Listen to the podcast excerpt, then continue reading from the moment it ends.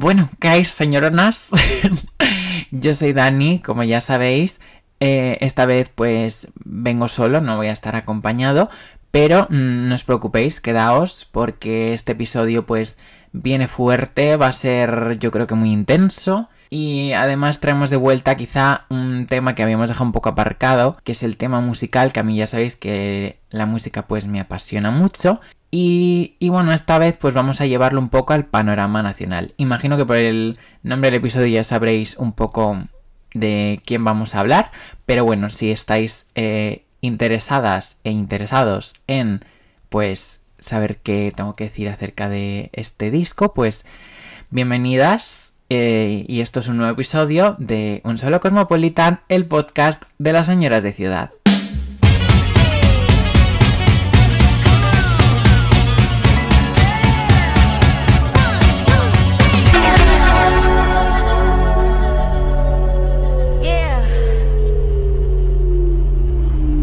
Bueno, y sin extenderme mucho más, pues ya puedo decir abiertamente que de la artista de la que vamos a hablar en este episodio es Zara.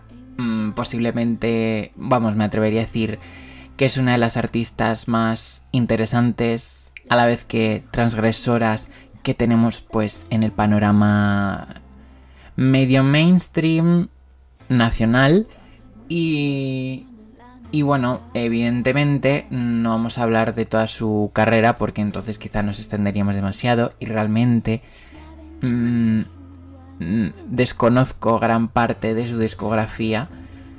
entonces, bueno, nos vamos a centrar en su último trabajo discográfico que tiene el nombre de puta. puta, puta, puta me ha llamado en serio nada de eso. Pues así es. Mm, Zara ha dicho, sí, soy puta, ¿qué pasa? Realmente, o sea, ya solo el título es bastante atrevido. Una carta de presentación bastante potente. Está claro que no es un trabajo discográfico que pretenda eh, pasar desapercibido. Entonces, bueno, a mí esos, ese tipo de discos, pues evidentemente me interesan porque digo esta persona me tiene que contar algo, porque si le pone este título es como Lorde llamando a su disco, o Lord llamando a su disco melodrama. Evidentemente, si le llamas así es porque tienes algo que contaros, es un, un universo en sí mismo, y es que realmente, puta, es un universo en sí mismo. Pero bueno, para ponernos un poco en contexto. Realmente este trabajo discográfico no ha sido algo pues reciente puesto que salió el 30 de abril de, este año, de 2021, y ya estamos a mm, junio. Entonces, evidentemente ya ha pasado tiempito y me da tiempo a asimilarlo bien, masticarlo, porque tiene mm, letras eh, difíciles de digerir. Entonces, mm, creo que tenía como que verlo un poco con calma y con perspectiva para poseer para así además ser más objetivo, porque la verdad, y a día de hoy lo sigo pensando, me parece pues uno de los discos del año, ya no solo nacionales, me atrevería a decir también internacionales, o sea, me parece que Zara, sinceramente, si no saca nada más, eh, se puede quedar tranquila, porque ha sacado una maravilla de disco.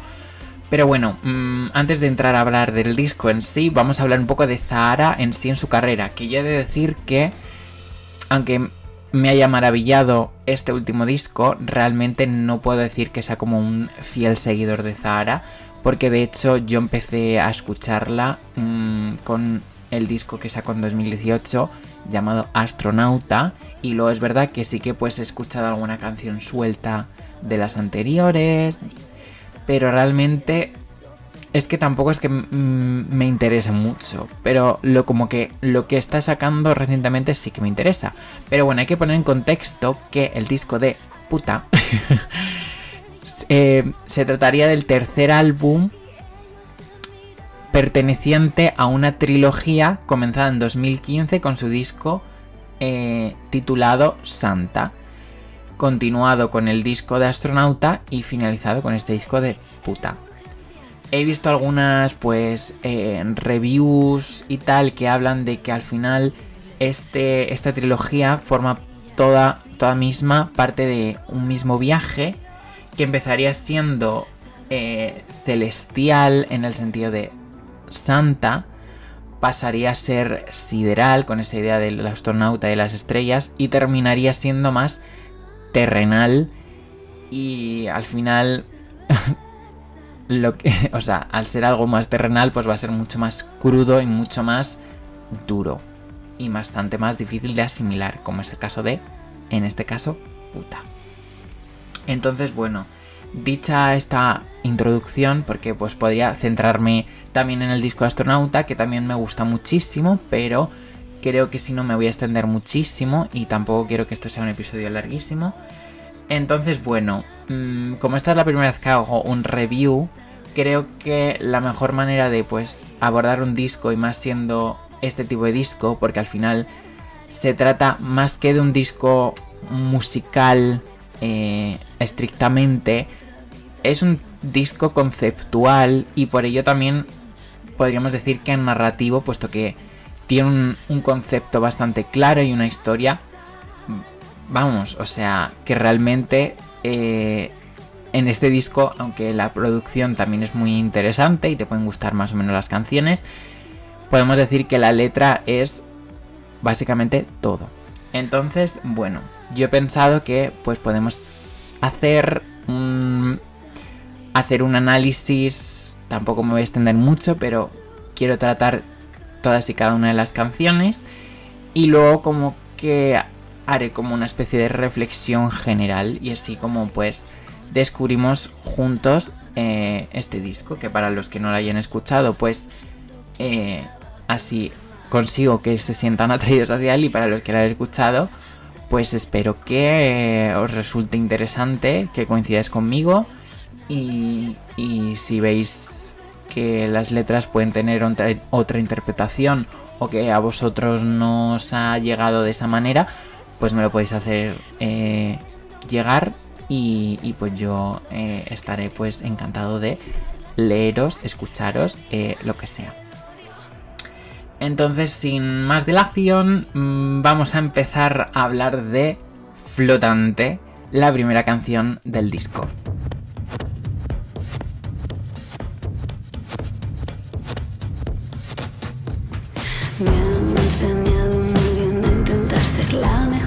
Bueno, pues la verdad es que es una manera de empezar el disco increíble. Ya os adelanto que es una de mis canciones favoritas. O sea, ya solo con la manera en la que rompe, que dice algo así como... No sé, o sea, me flipa cómo suena su voz, en plan suena súper llena de, de, rabia. Eh, y bueno, en fin, lo que ya entrando un poco en la letra, a mí me parece un poco el, el origen del concepto del disco y me parece pues una excelente manera de empezarlo.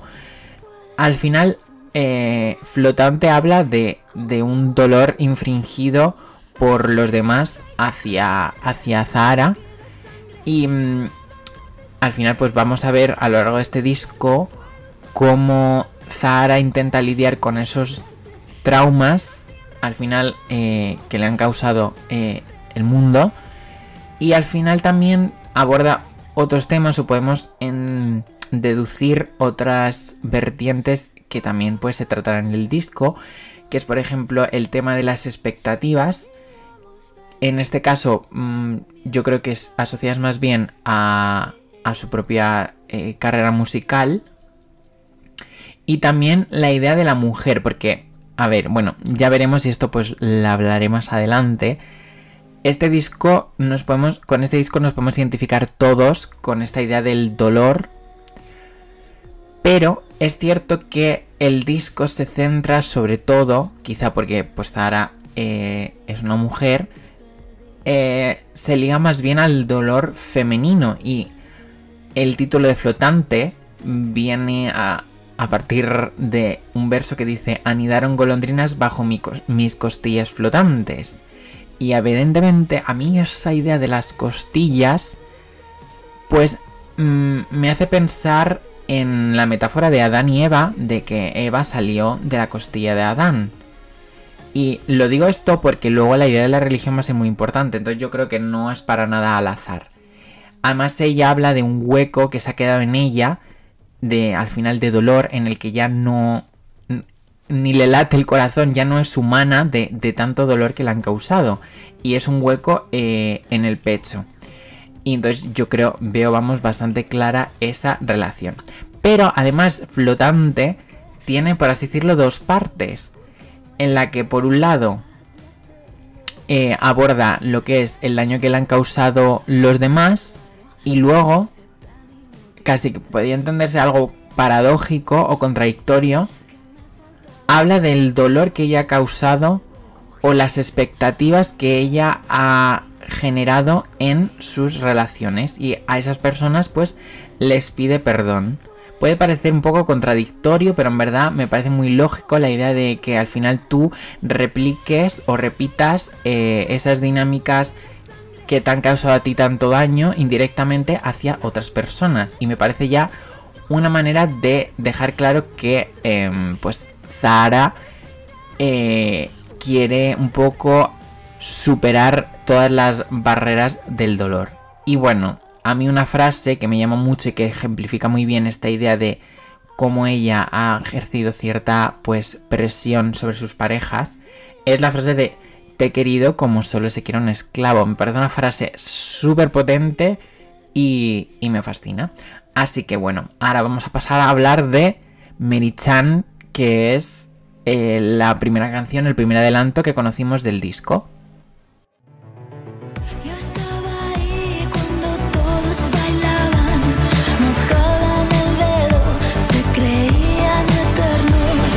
Zara ya ha dicho en diferentes entrevistas que en un inicio este disco no iba a ser algo tan personal, pero ella misma comenta que a medida que pues eso, avanzaba el proceso de creación del disco, ella misma iba incorporando inconscientemente o conscientemente eh, vivencias suyas personales y al final ha terminado convirtiéndose casi en, una especie de terapia, una especie de desahogo, de una catarsis de, de Zahara.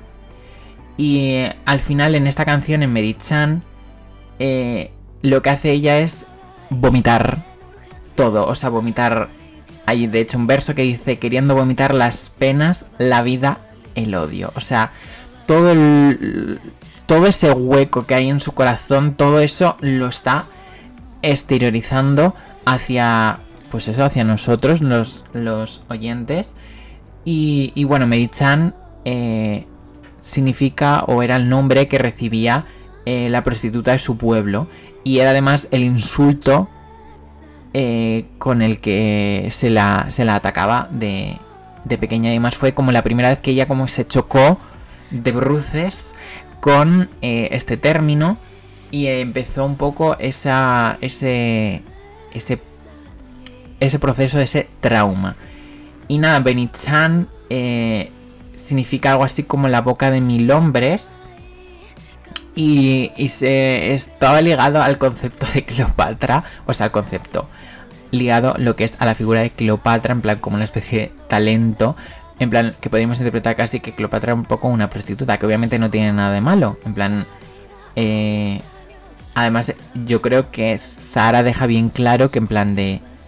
que el problema no es tanto la, la sexualidad, sino las connotaciones negativas que, que tiene ese hecho.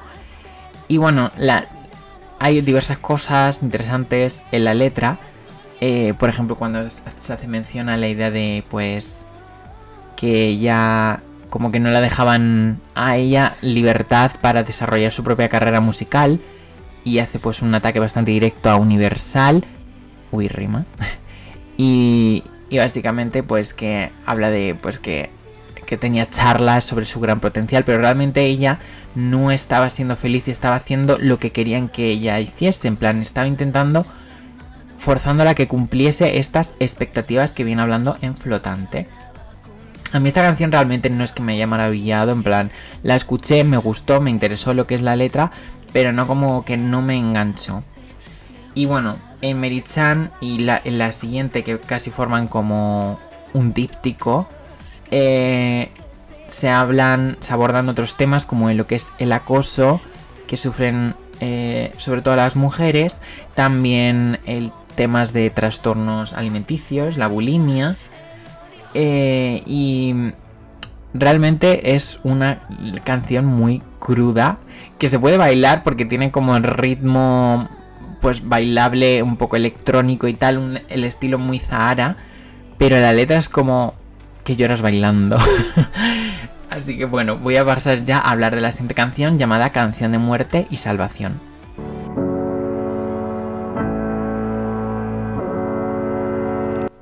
En esta canción ya Zahara incorpora eh, referencias religiosas a la religión católica concretamente de forma mucho más explícita y tiene todo el sentido puesto que al final en la religión católica eh, ha sido una de, de, las fuerzas que han motivado mm, aún más este, esta configuración del concepto de puta y estas expectativas eh, que encajonan a las mujeres en, una serie de roles claramente marcados y específicos y me parece pues muy propia eh, incorporar esta referencia.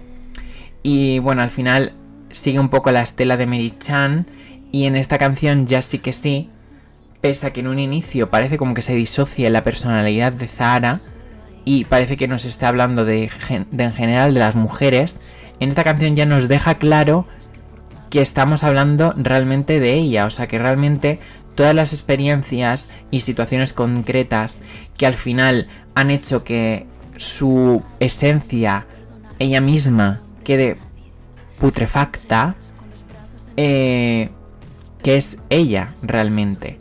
La idea de dañado para siempre, que lo repito en plan dañado para siempre, dañado, o sea, es algo que realmente eh, se ha quedado en ella como un trauma del que no puede deshacerse. De hecho, Merichan habla de que no puede huir de, esa situación.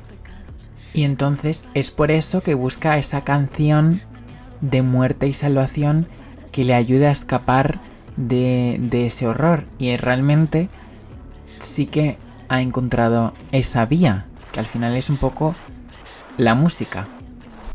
Y entonces ya eh, nos lleva a lo que es la siguiente canción, que es Taylor. Ya me lo dijo Taylor. Con Merit-chan inició un poco la tendencia a hacer títulos de canciones con nombres de mujer. Y en este caso tenemos a Taylor que hace referencia a la cantante Taylor Swift. Mm, ¿Quién va a ser si no?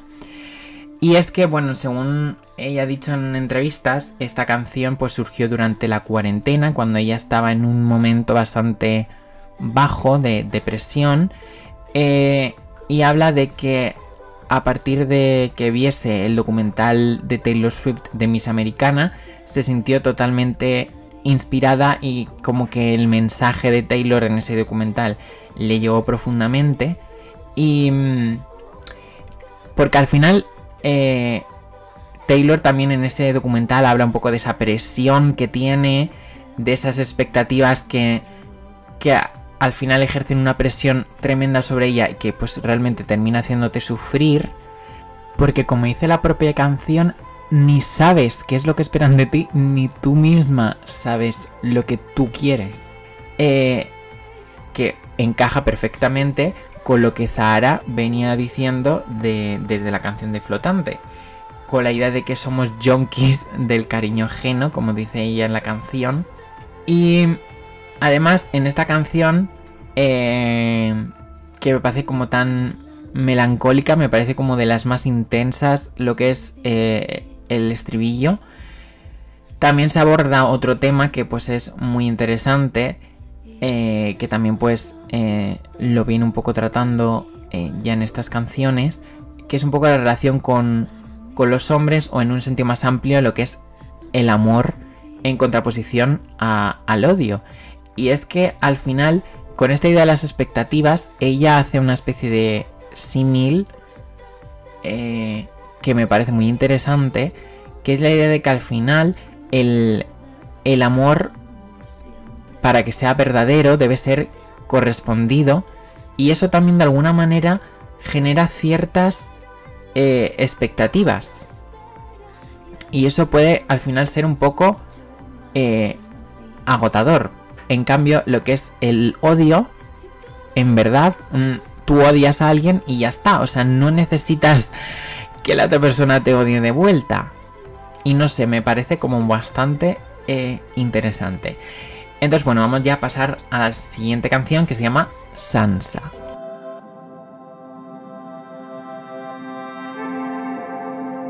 Porque da igual lo que avance.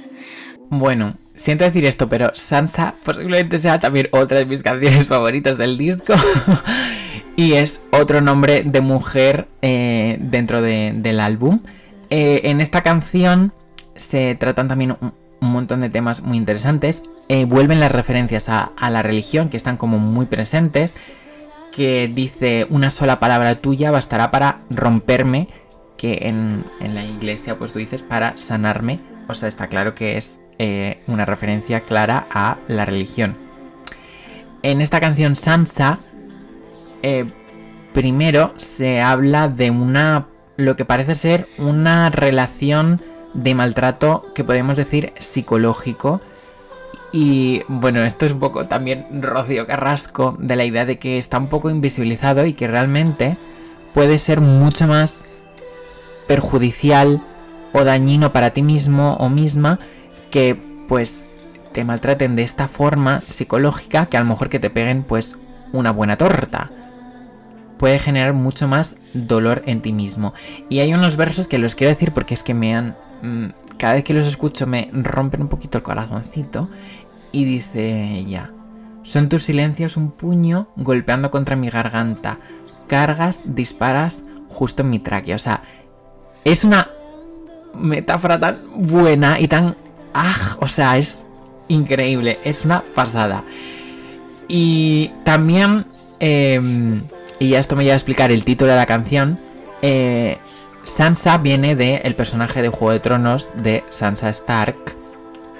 Y, por si no lo sabéis, eh, bueno, va a ser un poco spoiler, pero no es spoiler. El caso es que Sansa a lo largo de toda la serie, pues pasa pues por diferentes hombres, eh, los cuales a cada cual peor en cuanto a lo que es el trato hacia ella.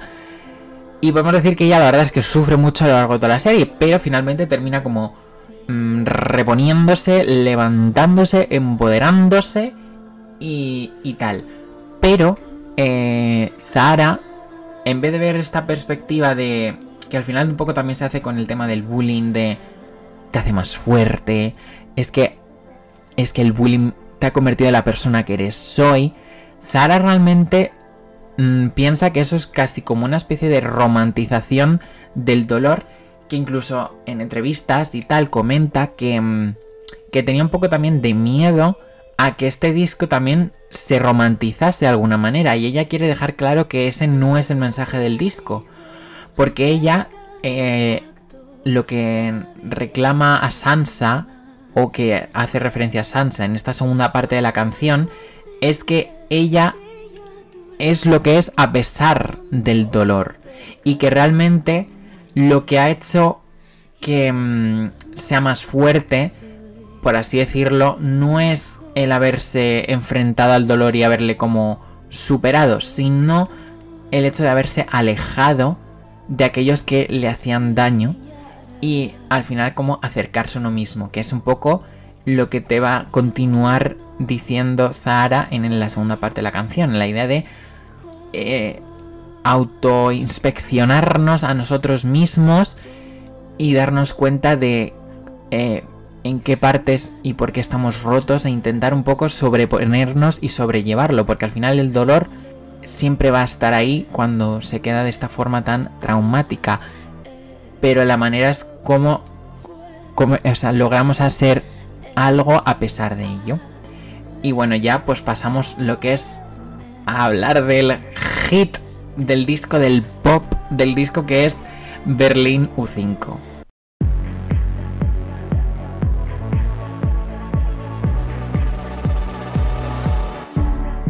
Pues Berlín U5 es un pop para bailar, o sea, es una especie, realmente, y ella lo dice, que es una especie de descanso, una especie de pausa que divide también el disco en dos partes, porque al final todo lo que nos quería contar, o sea, todo lo que es esta parte del dolor, ya nos lo ha contado. Y como que ella veía necesario también un momento de, de bailar, de disfrutar. Y aunque eh, bien, es cierto que lo que es la letra habla también un poco de una relación un poco abusiva, incontrolable, que lo relaciona con la metáfora de un perro no rabioso, pero un perro bastante pues... Em, que se envalentona. Em, ella un poco lo, lo, relaciona esas ganas incontrolables con eh, la situación de pandemia que vivimos y al final convierte la canción en una especie de himno de discoteca apocalíptico prácticamente. Yo he de decir que yo pensaba que el título de Berlín U5 hacía referencia, digo, no sé qué será el U5, perdona por ser tan cateta, eh, pero yo pensaba que hacía referencia a la idea de cuando, al menos yo al escuchar la canción, de cuando la mujer de, de Hitler eh, se ponía a bailar en, cuando estaban en el búnker, cuando ya estaba todo acabado.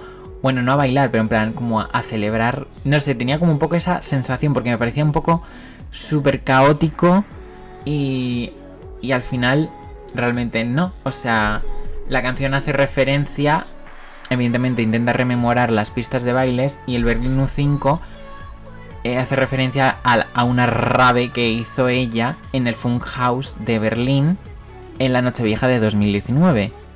Pero a mí pues me ha dado como un poco esa sensación. Y además algo que me parece interesante, que también creo que tiene un poco que ver con, con la pandemia, es un poco la idea de que no somos eh, invencibles, que nos creemos irrompibles. Y ya estamos viendo que en este disco que realmente somos muy frágiles. Que, cual, que el dolor nos puede romper. Y, y también creo que... Mm, el, contexto de pandemia favorece un poco también esa situación de que al final, con esta idea del de la bomba del tic-tac, tic-tac, tic-tac, em, de que cuando menos te lo esperas el mundo puede volverse en tu contra, no sé, me parece como muy interesante, pese a que además sea una canción para disfrutar, por así decirlo, la única canción que podrían poner en la radio, eh, tiene aún así mm, bastante chicha. Y la verdad, Mm, quizá porque pues también un poco encaja más con mis gustos, eh, diría que está como mi top 3 mm, del disco sin lugar a dudas. Y bueno, ya la siguiente canción se llama Ramona, o sea, otro nombre de mujer.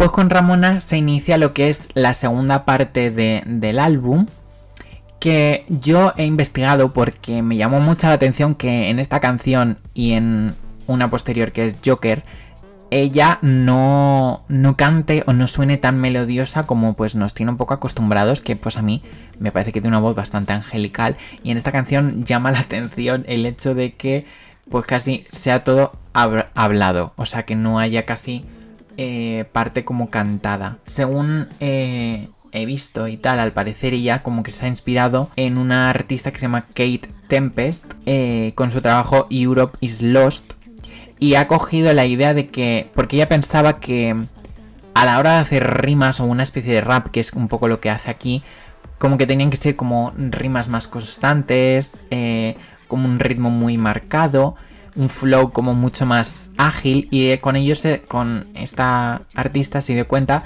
de que no, o sea que puede ser eh, un flow como mucho más pausado, eh, casi pues fraseando y, y realmente un poco es la inspiración para esta canción.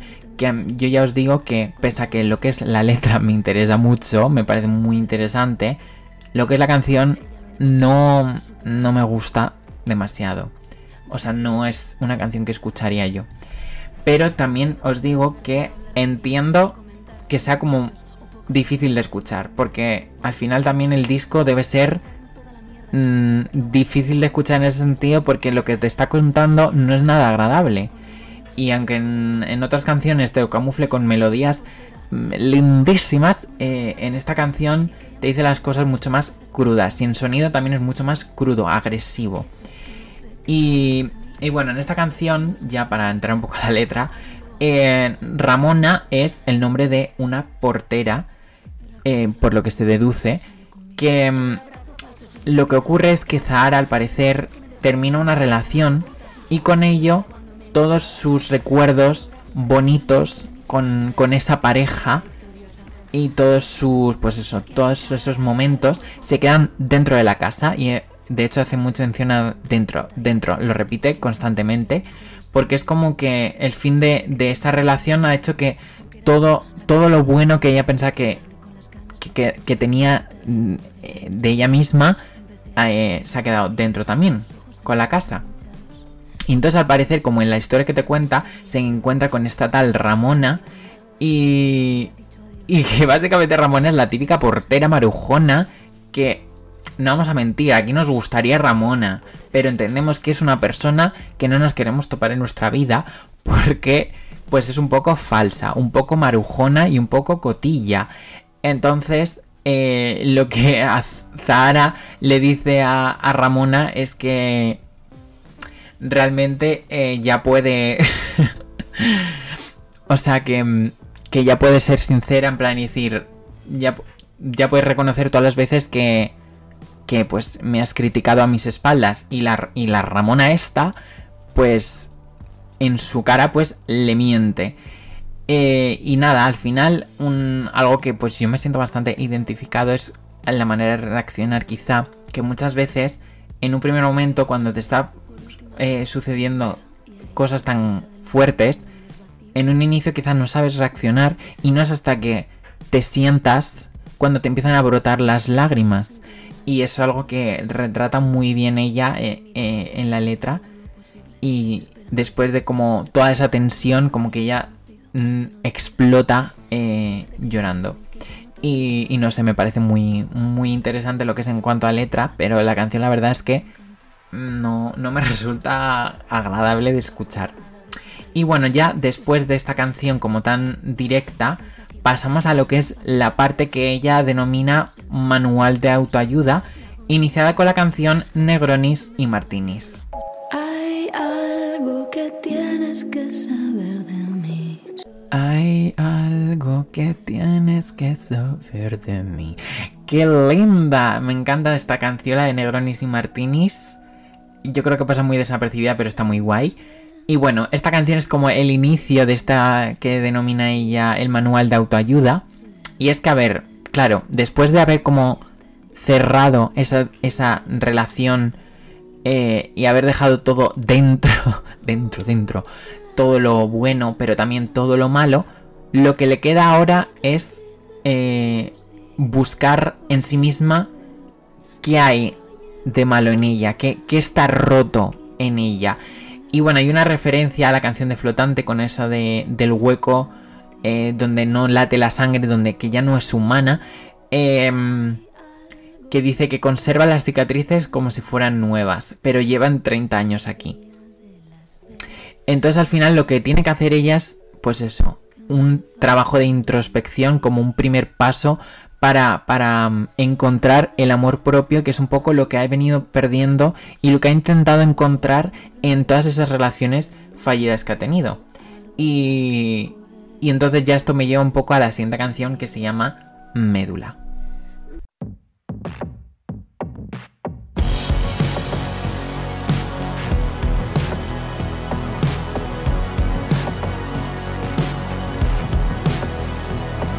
Bueno, pues después de ese como trabajo de, introspección en el que ha intentado encontrar o darse cuenta de lo bueno que hay en ella, eh, nos presenta Médula, que bueno, eh, así como em, paréntesis, a mí esta canción, lo que es la melodía, me recuerda a Miguel Bosé. en plan, no puedo evitar os juro pensar en Miguel Bosé cada vez que escucho esa parte de la canción. Y yo creo que tiene que ver un poco con, pues, con la melodía, que es como muy ambiental, que es muy Miguel Bosé. Y no sé, o sea, obviamente no tiene nada que ver. Ya le gustaría a Miguel Bosé tener letras eh, así. Que bueno, yo mm, decir que a mí me gusta, ¿eh? Miguel Bosé, en plan, me parece un artistazo. Que luego haya, sea de tal o cual manera, well. Pero en fin, era como, pues cierro paréntesis, porque lo quería decir. Eh, y bueno, entonces Médula en esta canción ya, pues eso. Lo que a través de eh, esa introspección lo lleva en un sentido literal de, de atravesar la carne. Y lo que te dice básicamente es que cuando hagas ese trabajo vas a encontrar todos esos defectos y todas esas imperfecciones, ese, ese corcho que dice, esas expresiones tan de que vas a encontrar cosas que no te agraden eh, de, ti, de ti mismo o de ti misma. Y al final lo que tienes que hacer es darte cuenta de que esas imperfecciones o que, que a ti te hacen o te hacían tanto daño, debes darte cuenta de que realmente son perfecciones, que es algo que es lo que te hace a ti perfecto o al menos es lo que te hace humano. Y, y por eso ella dice que algo así como contempla este ejemplar, está defectuoso. O sea, realmente en ese trabajo de introspección y de búsqueda del amor propio, mm, te das cuenta de que pues claro que tienes tus defectos, pues claro que después de todos esos tramos y todo lo que has vivido, estás totalmente roto. Pero debes darte cuenta de que es lo que te hace humano. Y me parece un mensaje muy bonita, la canción me, me gusta también muchísimo. Y bueno, pues pasamos un poco a la siguiente, que es Joker. Bueno, pues Joker es una canción muy interesante y me gusta mucho el, la, reflexión y la referencia que coge. Porque bueno, Zara es claramente pues eh, feminista y bien rojilla.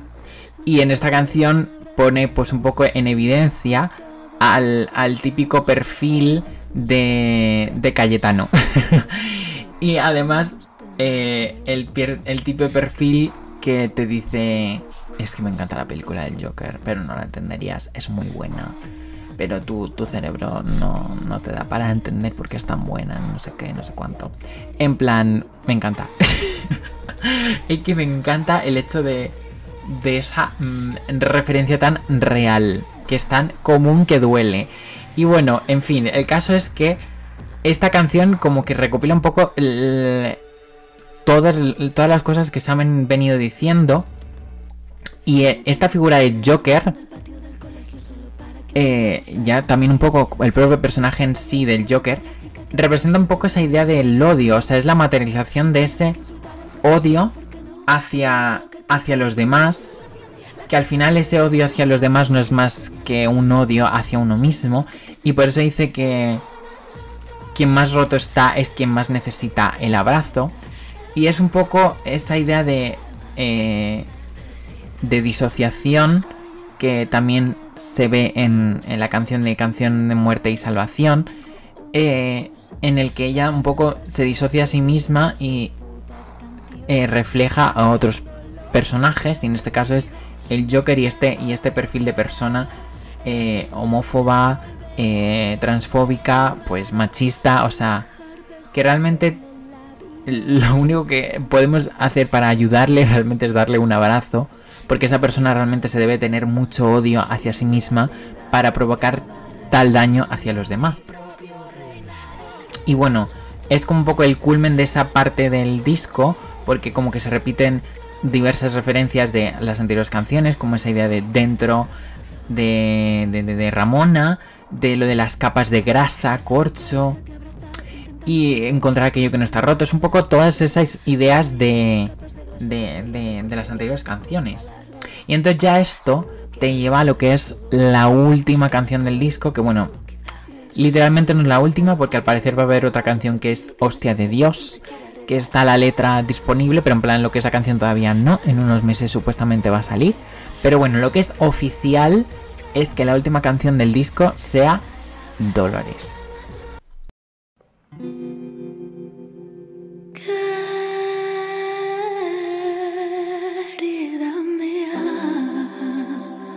Pues Dolores fue una de las canciones que conocimos antes de que saliese el disco y le tengo que decir, es una de mis canciones eh, favoritas también del disco. Igual que os digo que a lo mejor la de Joker, que también un poco tiene ese sonido de Ramona de Spoken Word, creo que se dice, que es más... Y no me va, o sea, no es mi, no es mi rollo. Esta de Dolores me parece muy bonita y me encanta lo que es el mensaje y, y, me, me, llega mucho. Porque al final Dolores eh, es el nombre de otra mujer, que qué manera más acertada de, de nombre que Dolores, teniendo en cuenta todo lo que nos ha venido contando en el disco.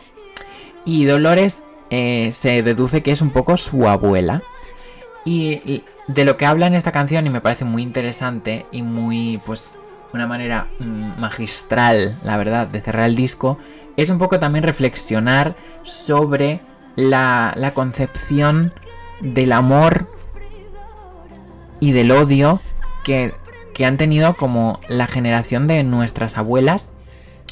Y también eh, en esta canción pues se hace una especie de homenaje y se pone en valor al género musical de la copla, que pues es un género eh, ligado a las mujeres, que son las que suelen cantar este género musical, y que realmente no se pone o no, no se tiene tan en cuenta y a menudo casi se desprestigia, como quizá otros géneros más masculinizados, pero esto es algo que no solo sucede en la música, sino que sucede absolutamente en todos los, en, todos los ámbitos de la vida.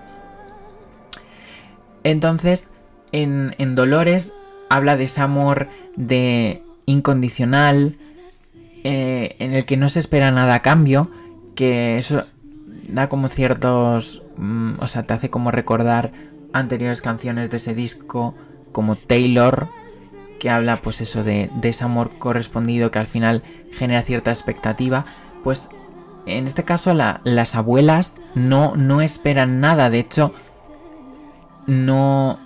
Lo único que, que dan es amor y no esperan nada a cambio. Es, y es al final parece un poco romantizar ese tipo de relaciones que establecían nuestras abuelas o esa manera de relacionarse nuestras abuelas. Pero a la vez es como algo muy bonito teniendo en cuenta todo el dolor que ha venido como atravesando todo este disco.